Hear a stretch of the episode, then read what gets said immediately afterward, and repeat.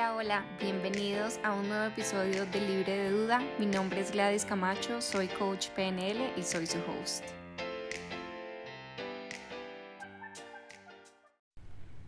Hola, hola, bienvenidos a un nuevo episodio de Libre de Duda. El episodio de hoy es sobre creencias limitantes. Este es un tema que ya tiene un episodio en el podcast, pero quise hacer este episodio adicional como complemento y lo voy a enfocar más en la evidencia científica que hay detrás de este concepto de que lo que creemos crea nuestra realidad. Por si de pronto hay algún incrédulo que todavía dice como, no, eso no me suena mucho, pues les aseguro que después de escuchar este episodio van a estar completamente convencidos. Empezando por lo básico, que son los pensamientos, los seres humanos tenemos alrededor de 50.000 pensamientos todos los días y el 95% de esos pensamientos se repiten todos los días. ¿Esto qué quiere decir? Que básicamente todos los días pensamos lo mismo. Y a medida que entretenemos más estos pensamientos y pensamos más estos pensamientos, valga la redundancia, pues estos pensamientos tienen más probabilidad de convertirse en nuestras creencias. Nuestras creencias, a su vez, se convierten en nuestra mentalidad y nuestra mentalidad alimenta nuestras acciones y nuestras acciones crean nuestros resultados o nuestra realidad. Digamos que hasta acá esto pues es muy obvio, diría yo, y creo que todos sabemos que lo que pensamos determina las emociones que sentimos, nuestro estado de ánimo, que incluso los pensamientos que tenemos a primera hora del día pueden determinar el tipo de día que tengamos. Creo que esto es como muy intuitivo, diría yo. Y la evidencia científica que hay detrás de esto es es amplia y yo, creo que es amplia. La verdad es que les quiero compartir en esta ocasión dos estudios específicos en donde se demuestra, pero estoy segura que hay más, que hay más ahí atrás o hay más literatura científica al respecto. Pero esto fue como lo que encontré que fue como wow, o sea, de verdad es increíble. Es increíble y aquí voy. Bueno, lo primero es el efecto placebo que creo que todos conocemos que tiene impactos fisiológicos em, o que hay impactos fisiológicos como resultado de un estímulo que es meramente psicológico. El placebo se usa como control en los testeos de drogas nuevas antes de que salgan al mercado y básicamente lo que se hace es que le dan al grupo de control una supuesta medicina que realmente no es medicina, que es el placebo, y les dicen o los hacen creer que están consumiendo la medicina y se ven efectos fisiológicos o mejoras en los síntomas de la enfermedad. Entonces está claro ahí que hay un efecto psicológico, perdón, un efecto fisiológico como consecuencia de un estímulo que es 100% psicológico. Ahora, el estudio que les quiero compartir es el estudio de las malteadas. Y yo creo que esto lo he compartido antes en Instagram, no estoy segura, me suena, pero bueno. El estudio de las malteadas es un estudio súper interesante que hizo la Universidad de Yale en 2014. Y lo que hicieron fue que cogieron un grupo de personas y una misma malteada. Y los pusieron a consumir la malteada en dos momentos distintos. En el primer momento, la primera prueba que hicieron, les dijeron, ustedes están tomando una malteada que es dietética, que tiene solo 140 calorías, no tiene grasa, no tiene azúcar. Y en el segundo momento les dijeron, la malteada que se van a tomar es indulgente, es alta en calorías, tiene 640 calorías, eh, tiene mucho azúcar y tiene mucha grasa. Después de que consumieron la malteada, midieron la hormona del control del hambre que se llama grelina, la cual normalmente baja después de consumir alimentos, pero baja en mayor proporción cuando estos alimentos son grandes y satisfacen. Lo que pasó, lo que encontraron fue lo siguiente. A pesar de que en los dos momentos este grupo de personas tomó exactamente la misma malteada, el grupo que pensó que había consumido una malteada fat o una malteada indulgente tuvo un desplome de su hormona grelina, mientras que el grupo de la malteada dietética tuvo una caída mucho más leve de la hormona. Básicamente, la saciedad de los participantes fue consistente con lo que ellos pensaron o creyeron que estaban consumiendo y no necesariamente con el valor nutricional de lo que estaban consumiendo. ¿Esto qué quiere decir? Que las creencias de ambos grupos frente al alimento que estaban consumiendo tuvo un efecto en la hormona, tuvo un efecto diferente en la hormona, pero se tomaron la misma malteada, misma malteada, pero diferentes patrones de creencias o diferente creencia acerca de lo que se estaban comiendo o tomando, afectó, la hormona eh, de una manera distinta. Entonces, esto además sugiere, y, y como conectando esto con el episodio anterior que hicimos con Natasha, mi amiga, mi health coach, Eso además sugiere que es importante lo que creemos de lo que comemos, tanto como lo que comemos. Voy a repetir esto. Es importante lo que creemos de lo que comemos, tanto como lo que comemos. Espero que me esté haciendo entender. Eh, pero básicamente lo que esto nos dice es cuando estemos comiendo comida saludable, sirve creer que esta comida que nos estamos comiendo nos sacia, que es nutritiva, que es deliciosa, que llena, que satisface. Mm, entonces, este es el primer estudio que creo que es muy diciente, creo que es muy claro y, que es, una muestra, es una muestra clarísima de que lo que creemos tiene efectos. Eh, o sea, tiene efectos en una hormona. Es que de verdad, solo lo que creemos. Se tomaron la misma malteada en los dos momentos. Exactamente la misma malteada. Ok. El siguiente estudio es un estudio en el que participó la misma persona que participó en el estudio anterior. Em, digo la misma persona, me refiero a la persona que hizo el estudio, no, no que participó em, en el estudio, sino que lo hizo. Entonces, en este estudio, mm, lo que hicieron fue que cogieron a 88 housekeepers de hoteles y les preguntaron qué tanto ejercicio hacían. Un tercio dijo que no hacía nada de ejercicio y el resto dijo que no hacía ejercicio con regularidad. Les hicieron exámenes médicos y en efecto tenían indicadores de salud que sugerían que eran personas sedentarias. De ahí lo que hicieron fue que separaron a las mujeres en dos grupos. A un grupo le dijeron que el ejercicio que hacían en sus labores como housekeepers era más que la recomendación diaria de 30 minutos de actividad física. E incluso les dieron específicamente el número de calorías que quemaban con cada una de las tareas que hacían. Entonces, por ejemplo, al aspirar estás quemando X calorías. Al lavar baños estás quemando X calorías. Al tender las camas estás em, quemando X calorías. A las otras 44 eh, mujeres no les dijeron nada. Al cabo de un mes tomaron nuevamente los indicadores de salud y esto era como peso, eh, como niveles de azúcar y, bueno, no sé, eh, presión sanguínea, en fin, no, yo no sé de estas cosas, no soy médico, pero les tomaron sus indicadores de salud. Y el grupo que creía que hacía suficiente ejercicio, o al que le dijeron, oye, estás haciendo suficiente ejercicio con lo que haces en tu trabajo todos los días, este grupo perdió peso y todos sus indicadores de salud se vieron mejorados, mientras que el otro grupo no tuvo, no tuvo cambios en, no tuvo cambios fisiológicos, digamos. Entonces, Básicamente, la mentalidad de estas mujeres, al creerse que se ejercitaban más que lo suficiente, tuvo efectos fisiológicos en sus cuerpos.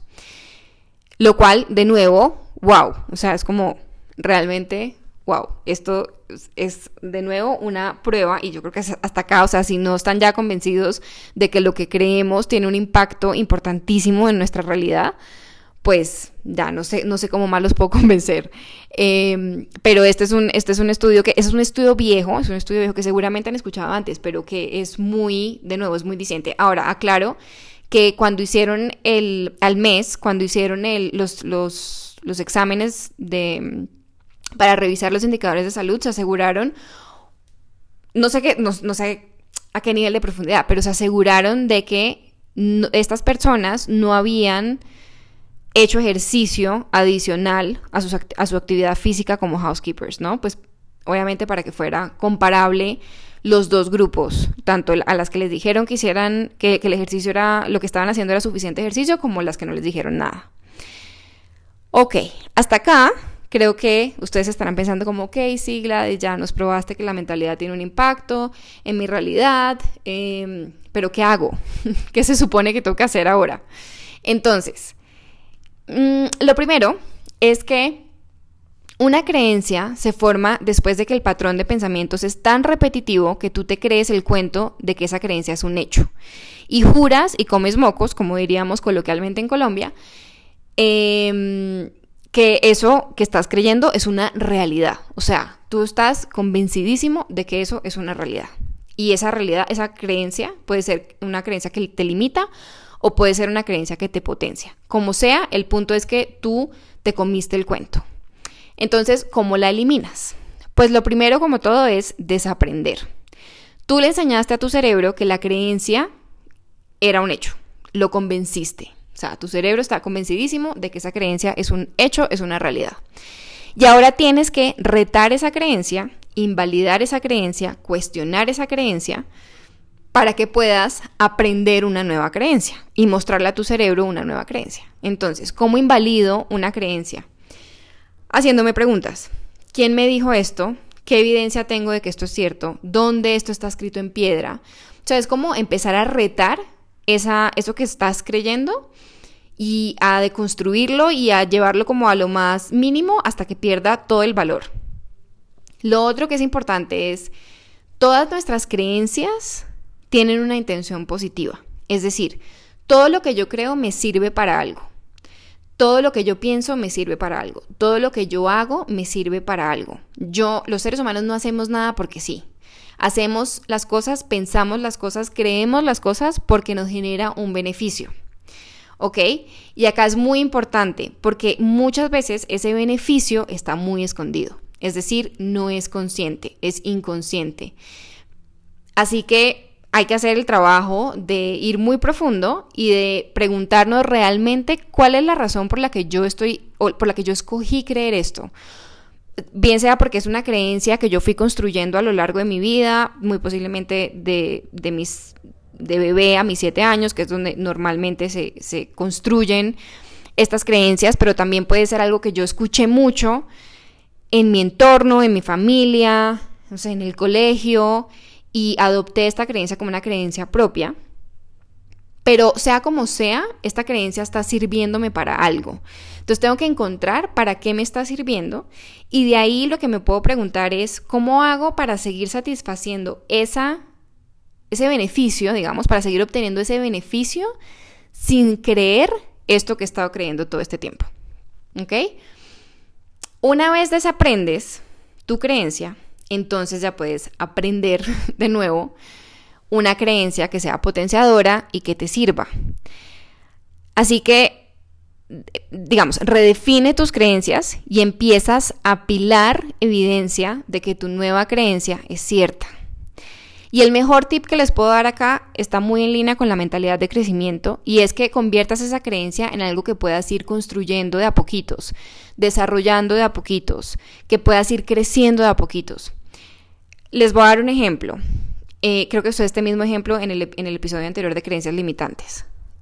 Si yo tengo la creencia de que soy un mal comunicador y listo, hago todo el ejercicio y me pregunto yo por qué he estado pensando esto, de qué me estaba tratando de proteger, cuál es el beneficio que me ha dado esta creencia, de dónde salió, quién me dijo esto, qué evidencia tengo, etcétera.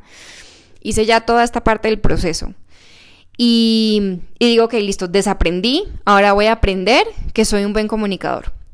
Pero puede que este soy un buen comunicador en principio sea algo tan, tan poco creíble para tu cerebro porque llevas toda la vida pensando que eres un mal comunicador, porque te has convencido incluso de que sí hay evidencia, no es que te juro, hay evidencia porque es que yo he hecho presentaciones en las que me han dicho que lo he hecho pésimo. Seguramente sí, pero también has hecho unas en las que, en los que posiblemente te ha ido bien, de pronto nadie te dijo nada, pero eso no quiere decir que lo hiciste mal, en fin. El punto acá es... Em, si yo convierto esta creencia limitante en una, en una creencia de crecimiento, esto me lo acabo de inventar, yo no sé si existen las creencias de crecimiento, pero me hace sentido con el tema de la mentalidad de crecimiento, y en lugar de decir, yo soy un buen comunicador y de creerme el cuento que soy un buen comunicador, que no va a estar fácil porque vas a necesitar mucha evidencia para eso, yo lo que puedo decir es, yo estoy en el proceso de ser un buen comunicador y todos los días aprendo algo nuevo que me hace ser un mejor comunicador. Si se fijan, estamos hablando del proceso que me lleva a ser buen comunicador, de la mentalidad de que yo puedo desarrollar la habilidad para ser un buen comunicador, en lugar de decirme de alguna manera la mentira, entre comillas, de que yo soy un buen comunicador. Entonces, creo que es una buena forma de, de desaprender la creencia, reaprender una creencia que nos sirve, pero desde un lugar de mentalidad de crecimiento en donde soy consciente de que estoy desarrollando mi habilidad todos los días y que me estoy acercando a ser un buen comunicador todos los días, poquito a poquito, pasito a pasito. ¿Ok? Eso es el episodio de hoy. Espero que les haya gustado. Espero que estén ahora sí convencidos de que las creencias son muy importantes y de que lo que creemos afecta a nuestra realidad. En, estos días mm, subí, creo que fue un reel, sí, fue un reel, de que decía como todas debiera ser como responsabilidad o como, como una práctica diaria desafiar, desafiar nuestras creencias o desafiar las creencias en general. Y en el caption ponía este ejemplo de David Vélez, el, cofundador de, de Nubank, el fundador realmente, porque la idea viene de él. Y David Vélez, cuando él, él es colombiano, pero estaba viviendo en Brasil, cuando se le vino esta idea de hacer Nubank, y cuando se le vino esta idea de hacer Nubank, pues empezó a averiguar o a investigar o a estudiar sobre la industria, sobre los bancos, la industria de los bancos en, en Brasil, y se dio cuenta que toda la gente, los duros, o sea, como gente que llevaba años, años de experiencia trabajando en la banca en Brasil, le decían como su idea no tiene futuro, usted está loco, nunca nadie ha hecho esto, ¿cómo se le ocurre? Eh, Incluso le decían cosas que, o sea, se habían convencido de unas realidades que eran estúpidas, como por ejemplo, no hay internet en Brasil, es que no hay suficiente internet en Brasil, siendo que Brasil es uno de los países que tiene, y contaba él en el podcast en, el que escuché esto, es uno de los países que tiene mayor número de usuarios de Facebook y de Instagram y de redes sociales en general. Em, pero esta gente estaba, se habían comido este cuento, estas creencias, y estaban convencidísimos y le decían como usted se chifló, esto nunca va a funcionar. Y este man, esto es lo más interesante de todo esto, que este tipo no era de Brasil, no conocía nada de la banca en Brasil. Y aún así tuvo el coraje y la valentía de desafiar todas las creencias que tenía esta gente, todo lo que esta gente que era experta le estaba diciendo. O sea, el tipo le dijo, les dijo a estas personas como, digo, no literal, pero me imagino que, que en el fondo lo dijo, o metafóricamente lo dijo, fue como, ok, ustedes son unos duros en la banca, pues no les creo nada y voy a desafiar cada una de sus creencias y cada una de las cosas que me están diciendo, la voy a desafiar y voy a ir a la raíz y voy a ir y voy a encontrar, o sea, voy a encontrar como la verdad detrás de esta creencia. Y eso es algo que tenemos que hacer nosotros todos los días con nuestras creencias, porque el problema es que cuando nos tragamos, nos comemos el cuento y nos convencemos de que estas creencias son ciertas, empezamos a generar acciones desde estas creencias. Y por eso hay mucha gente que dice que los negocios son 95% mentalidad, 5% estrategia. Y la verdad, creo, creo, que, que tiene sentido. O sea, no sé, yo pienso que la estrategia es muy importante, pero, pero es cierto que la mentalidad es, es todo. O sea, la mentalidad es demasiado importante y la mentalidad se construye, nuestras creencias, nuestros pensamientos construyen nuestra mentalidad. Entonces, nada, para no seguir Hablando Lora, los dejo con esta evidencia científica, los dejo con este proceso para cambiar sus creencias limitantes. Em, este proceso obviamente funciona muy bien hacerlo con un coach. Como siempre les digo, estoy súper abierta a acompañar su proceso si es algo que quieren hacer y si están listos para hacerlo. Mm, con coaching, creo que coaching es la mejor herramienta y PNL para, para identificar creencias limitantes encontrar las intenciones positivas detrás de esas creencias limitantes, estén conscientes o estén inconscientes, y desaprender la creencia y convertirla en una creencia potenciadora que nos apoye o nos movilice hacia nuestros objetivos. Así que si es algo que les interesa, estoy disponible y abierta para acompañarlos en, en un proceso de coaching. Y nada, les agradezco muchísimo que hayan llegado hasta acá. Me ayudaría mucho, mucho si le dan follow en Spotify al podcast y si le dan rate, le ponen rating. ya se puede hacer en Spotify y en Apple Podcasts eh, dejar un review. Mm, y creo que en, Apple Podcasts como que se suscribe al podcast. Bueno, es como darle follow. Y nada, muchísimas gracias por haber llegado hasta acá y nos oímos en el próximo episodio. Bye.